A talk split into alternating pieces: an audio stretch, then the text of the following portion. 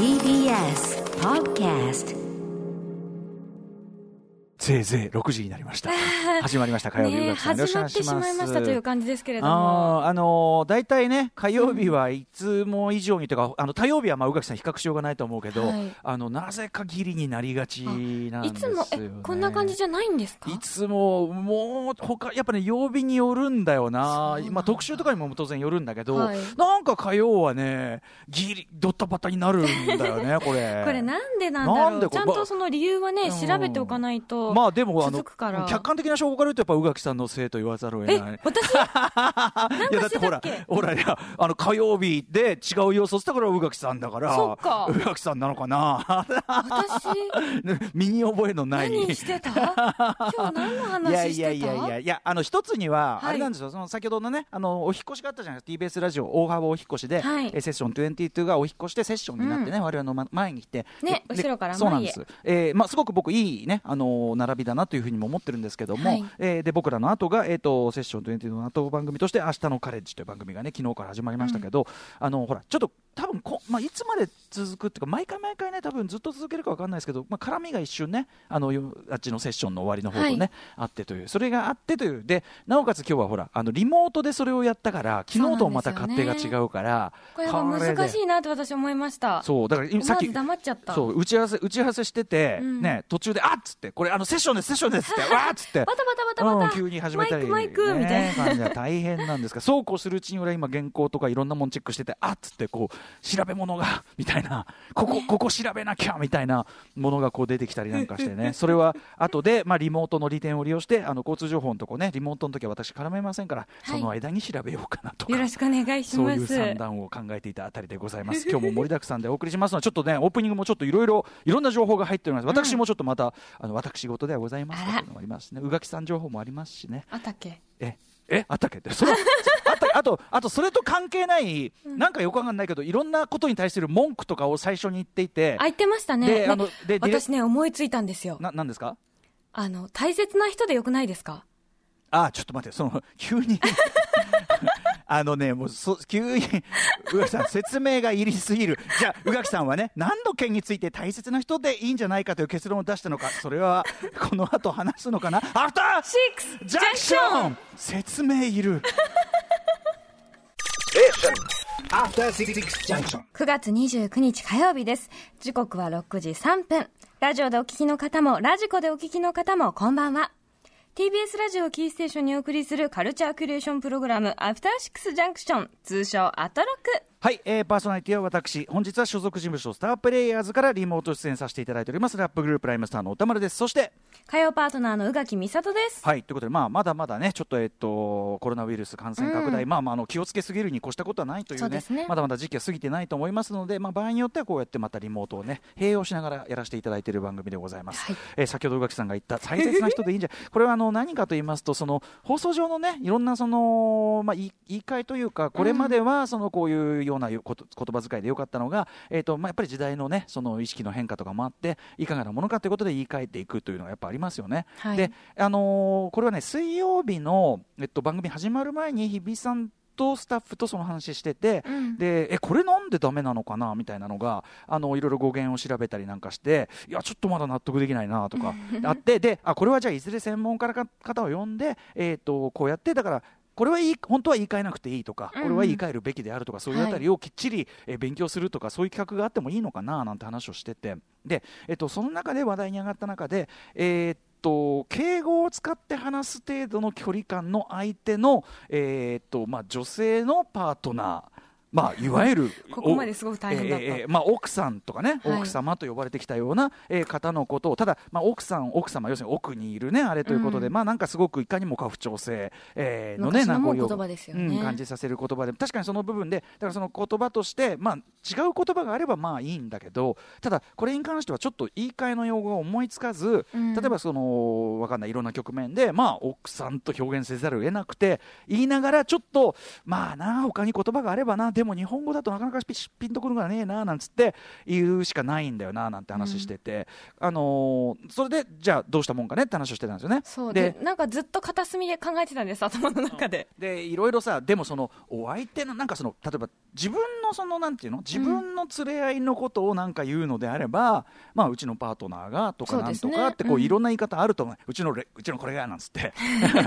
もはや。まあそれこそあの分かんないけどさ人式にさ女房が女房がっつってね、うん。まあああいうのもさ、まあ、あの相手のこう風な言い方みたいなのも含めてっていうのはあるかもしれないけど、まあお二人の関係性であればねそうそう。自分側がそうここっちは信頼関係があるからいいけど、うん。要はあある程度距離感があって敬語を使わなきゃいけないような相手。なおかつそのお相手のことは直接は知らない。例えば直接知ってれば、うん。名前で呼ぶとかっててね。いうねうん。手はあるけど、そこまでは近くない。もしくは名前も別に知らないとか、うん、時にどうすんだっていうんでいろいろ話しててね。でピンとこなかったんですよね。そういろいろ調べ調べてみてもあそれは目下の人に使う言葉ですとか、ね、いろんなのが出てきちゃって。で先ほどその流れを一切無視して突然、えっと 放送上で宇垣さんが大切な人。すいません。えーえ？でも。それだとでもあの性別も別にこだわらないじゃないですか。大切とは限らないんじゃない。大切じゃないんだったらもう関係やめちまえよって思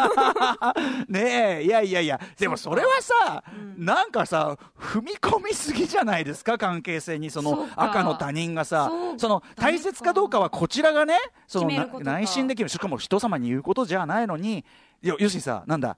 あいい人？ほら昔さ彼氏とか彼女のことをさ、あの君のいい人あああるみたいな言い方。あるはい。ね？あの上司がさ余計なことをさ、はいは宇垣君はそろそろいい人でもなんつってさなんだいい人ってこの野郎なんて。お前に言う筋合いねーみでしょ、たいな。ほはいらなんか大切な人。そっか、ねそうだな。宇垣さんの大切な人は でなんかお犬の前てんちゃんですみたいな。なんかちょっとちょっと一個土足で入ってるぞって感じがしますもの。あー難しい。ごめんなさい。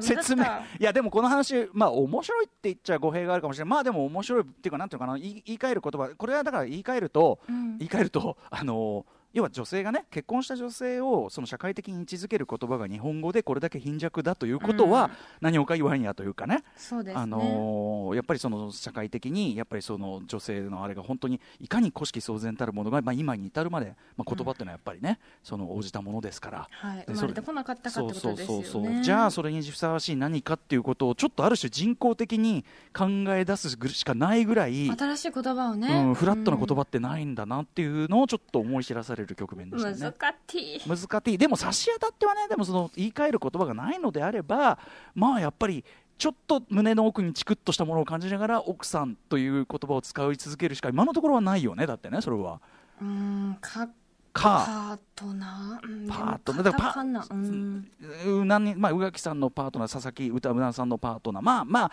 ごいいけどなんかこう何かこ踏うみ込み？いやなんだろうなその単にこう気を使ってることだけが浮かび上がるというか、まあそうですね。すごい言葉を選んだな感はありますよね。そう。ででも本来は別にそのなんていうかなその、まあ、パートナーなりそのなんだ配偶者なりっていうその存在が悪いわけじゃなかろうに、はい。なんかこの後ろぐらい感じになっちゃうのも変だしな、ねみたいな。やそうなんですよね、うんうんまあ、ちょっとこれはね、あの我々ももちろんすぐに答えが出るようなことじゃなくて、はいまあ、それこそ、じゃあ専門家どう考えているのかとかね、聞いてみたいもの、ちなみに、ね。なんかあの生活は踊るとかでも、なんかこういう話題には昔なったらしいんですよ、でいろんな方から、あのリスナーからのお知恵を借りてみたいなことやったらしいんですけど、まあでも、そのこれぞっていうにはね、やっぱなかなか着地しないというかね、ことかもしれませんね。はい、ちょっとそれと関係するかもしれませんけど、宇垣さん、最近ご覧になった作品で。82年生まれキム・ジヨンを、まあ、もちろん本は読んでいたんですけれども、はい。うん。今度、まあ、映画化になったということで実写版の映画になりまして、はい見せていただきました。日本でも間もなく、10月2日とかあのもうもう少しうんうん。で、はいあのうん、上映されるんですけれども10月9日ですね、はい。ね、映画の連載されてますからね、はいあの一足先に。先に見せていただいたんですが、あの確かに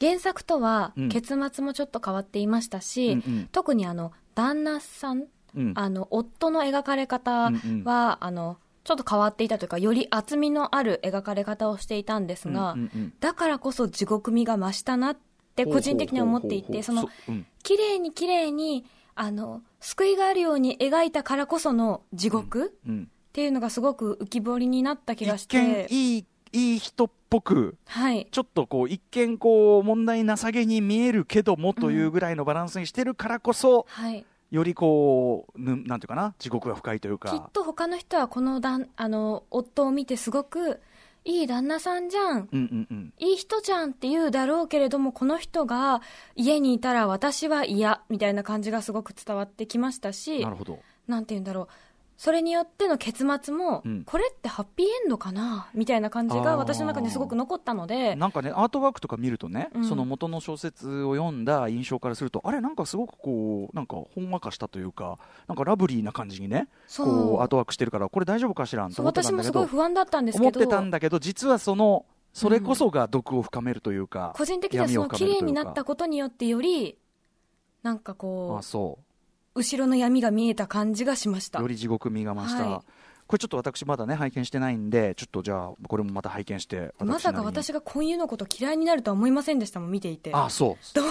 これ大大好きな婚友のことがうんうん。どんどん嫌いになっていくと思いながら。あでもあちゃんとそうやって作ってやるってことだもんね、のはい、それはね。あの、お夫の役を演じた、いやほら変な風にソフト化してやったらどうしようっていうのは当然一番ねそのうん。原作の間ね本読んだ方としてはやっぱ読んだ側としてはあるまあ、もちろんソフトにはななっていたんですけれどうんうん。も、でもそれがうん。要するにそのトータルでのこうなんていうかな伝えるべき部分のマイナスになるというかむしろみたいにも取れるということですよね。柔らかくしたこなん、なんて言うんだろう、直接的な暴言よりも、うん。嫌味の方がきついよね、みたいな感じになってるかなって私は思いました。アイロニカルなねところを増してるというような、はい。ちょっとこちらもじゃあ、えっとおすす82めです。年までキム・ジヨン、えー実写版ね出るということで、まあ、はいいち早くちょっとねこうやってあの宇垣さんに教わることも増えてきたんでいいですよ、これ。ええあの、ま、そそれこそ今週課題のマティアスマキシムとか、はい。宇垣さんに話題にしていただいてで先週森直人さんに、えー、クリグザビエドラン解説していただいてからのムービーウォッチメンだから、これは楽ですよだって。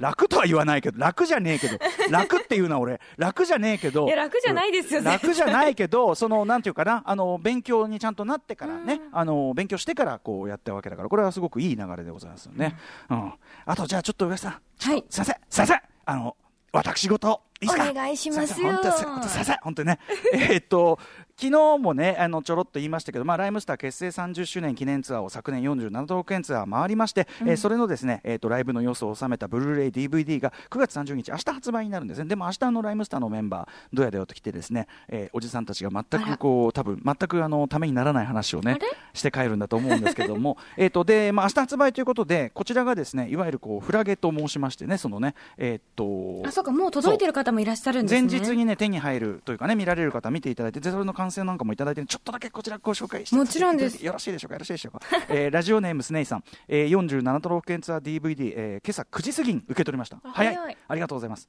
えー先日の公開サイン会では嬉しさ楽しさから調子に乗ってしまいサインは D さんお願いとコメントしたところ俺かもしれねえよと歌さんが怒ってくださり、えーめちゃめちゃ嬉しかったですね、えーそしてそのサインした後にごめんねみたいなこと言うっていうね感じ悪いっていう、えー私に限らずライムスターのファンの方はお三方が好きだと思うのでそんな対応す。べてひっくるめて嬉しいのです、ありがとうございます、えーそしてまだファン歴1年弱の私が、えー3月の R31 総選挙そして今回2つのサインを手にさせていただいたあそうなんだね。いただいたのは一重にライムスターのお三方の優しいファンサービスのおかげだと感謝してもしています。ありがとうござい。ますまだ映像を見れていませんが今夜じっくり堪能したいと思いますというね、えースネイさん。あとはねえっ、とミセトゾアさんも紹介しようかな、えー、47都道府県ツアー2019、えーサイン入り DVD が届きましたと。ライブの熱気の中にいます。私、えー言葉にならない感動で胸がいっぱいです。ありがとうございますと、えーライムスターの皆様からいつも私の中にある踏ん張る踏ん張る気力や立ち上がる勇気そのありかや使い方を教えていただいてます、えーそして今回は続けていく表現していく覚悟を持てました、ん。なんかこういろいろやられてるのかな、えー今の状況も気持ちもすべて飲み込んで自分自身の中から生まれるものを表現していきたいと思います、えーまたライブでお会いできる日を楽しみにしております、えーもちろんこちらこそでございますとかね。いろんな方からほいろんな方からいただいてありがとうございます、でねあの私もよようやく自分用の物をですねもらもらえまして。あら。お そうなんですか？遅って話なんですけど。みんなと同じタイミングで。そうなんです。よ。これがね、あのー昨日もちょろっと話しましたけど、今新宿タワーでそのチェリーチリウィルがねこのツアーの写真撮ってもらって、えっ、とそれが、ね、パネル展覧会がですね A4 サイズの写真が10枚8階に飾ってあるそうです。今日から10月12日まで。でしかもそれ期間が終わったらその購入者の中からなんと抽選でこれがプレゼントされる。ええこれ俺が欲しいよっていうね感じだったんですけど。これで、ね、中のパッケージのそのこうなんかブックレットになってまして、まあ、見てね改めて。もちろんデザインチェックしてたつもりなんだけどね、写真がねこう自分で言うのもなんだけどねいい本当にいい。これはね、えっと、新宿、新宿で恵比寿のリキッドルームの、毎回俺リキッドルーム新宿って言っちゃってるな、えー恵比寿リキッドルームのこうバックステージ、その日の出演者、もう古い仲間たちと一緒に写真撮ったやつとか、えー、とこれは白黒ですけど、これはね、えースタジオコーストのパンピーとね、えーマイティクラウンサミティと一緒に撮った写真だとか、あとね、僕結構これいいんじゃないかなと思ったのはね、えっとスタンバイの時の3人の写真がねそれぞれ。これ見えますかね？えーっとね DJ ジンが、えーっとスタンバイに前にその我々にとっての楽器であるレコードを一枚一枚丁寧に磨いてる。これは彼にとっての儀式なんですね、はい。えーっとあとまあ D さんがなんか、えープロドリンクを飲んでるのかな？プロドリンクとは、アそしてそしてねこれね僕なんかね誰もいない廊下の中で僕佇んでるんですけど多分僕なんかねこれ一人で練習してるんだよね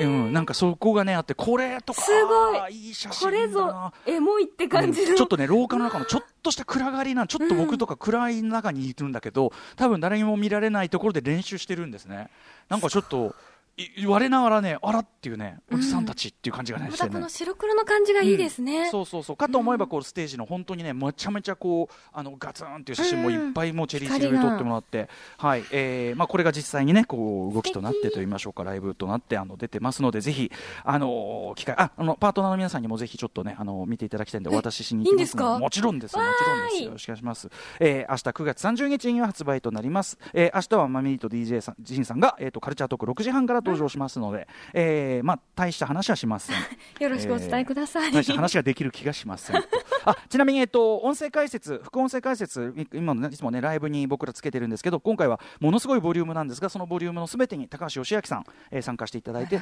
えっとよし君がその47億円ツアーの、えっとなんていうのかな裏側を僕らがあのピアアプリの方で連載してたのをずっと、あのーまあ、司会しえっと文章にしてもらっててそれもあったんでちょっとやっていただいて、えーまたちょっと違った視点が入ったりしてこれも非常に聞き応えがあると思いますのでぜひお願いいたします、えー、明日ブルブルーレイ発売です。ライムスターです。ライムスターです。ライムスターです。あライムスターライムスターライムスターです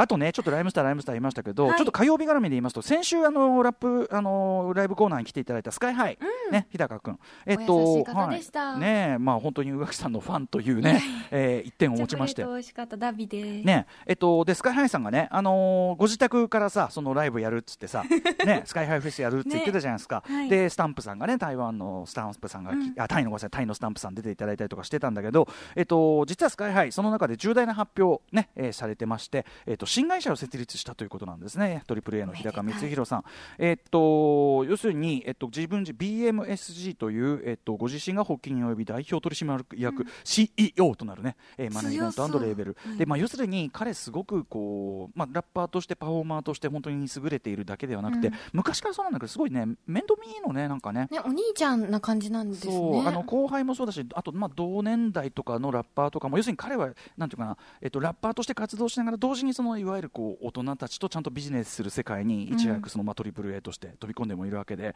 なんかそういうこうちゃんとビジネスとして軌道に乗せてあげるみたいなことに関して、ま前からすごく面倒見いいなと思ってたんだけど、えっと、ついにその辺を本格的に始めるということみたいで、はい。えっとラッパーのノベルコアと契約したとかね、えっと2021年デビュー予定の、えっと、これも面白い。男性グループのオーディション。これはそう。どんな感じなんだろう。確かに彼はねそこのメソッドが要するに自分自身あるわけだから。今までやってきたことのね積み重ねがありますから。でしかも今はさそういうだからラップも本格的にできてそういう同時にボーイズグループである、まあ、BTS でもなんだりその、まあ、K-POP のああいうね。ねきっとダンスもできてっていうことでしょそううけど、そう活躍できるグループでかっこいいのみたいなさやっぱいくらでもやりようあるわけで、うん。あの彼だからプロデュースできる部分ってやっぱいっぱいあるのかなと思って。すごい楽しみですね。そうなんだよ。だからだからねこれはね俺はちょっとなんだよ日高つって。俺の話聞いてたっつって。いや努力すんなっつって。頑張るなって。頑張るなっつってのよ。もう余計また頑張 もっとっちゃうすごくなっちゃうステからップアップすんなっつうのもすでにいいとこ来てんだからなんつってね、うん、いやいやでもこれはあのちょっとぜひちょっと動向もね注目していきたいかなと思っております。まあうん。それとは別にスカイハイ君いつでもスタジオに遊びに来ていいんだからねと、えーいうことは言っ来ておきたい。はい、えーそんな感じですかね。他にもちょっとカルチャー情報いろいろあるんですがまた後ほど時間あったらお伝えしたいと思います、はい。じゃあメイン紹介いってみましょう6時半からのカルチャートークは白夜書房の森田修一さんが登場。雑誌「ブブカ」の連載「マブロン」で歌丸さんが推しているアイドルソングを一緒に聴いていきます。今月も名曲揃いでございます、えーそして C のライブダイレクトは番組4度目の登場です。姉妹ピアノ連弾ユニットキトリ登場です。その後7時40分頃からは新概念提唱型投稿コーナー。何かが始まる音がする YOKAN 予感。そして8時台の特集コーナービヨンドザカルチャーは行ったつもりカルチャーツアーズ第1弾。世界の本屋さんから台湾編ということで、えー、と台湾はとにかくコロナウイルスの封じ込みね最もやっぱり成功した国としても知られておりますが、えー一方でですね、まあ、本屋シーンがめちゃめちゃ盛り上がっているということみたいなんですね、えー先ほども言いましたけどねあのそれこそ蔦屋が参考にしたというねあの本屋チェーン、はい製品え生活。ーそう製品せ生活なんかもねしゅあの日本にも来ていたりしますけどもそんな感じで非常に活気あふれる台湾の書店シーンあるいは出版の、えーシーンというかねそんな話に関してですね、えーいろいろ詳しい方に話を伺おうという特集です、えー台湾情報を日本に向けて発信するユニットタイタイブックスから翻訳家のエリーさん版権コーディネーターの三浦優子さんにお話を伺いたいと思います番組への感想や質問などリアルタイムでお待ちしています。アドレスは歌丸アットマーク tbs.co.jp 歌丸アットマーク tbs.co.jp まで読まれた方全員に番組ステッカーを差し上げます。そして、えー番組ではツイッター、LINE、インスタグラムなど、えーご多分に漏れず各種 SNS もやっております、えー各種フォローお願いいたします。それではアフターシックスジャンクション行ってみよう！After Six Junction.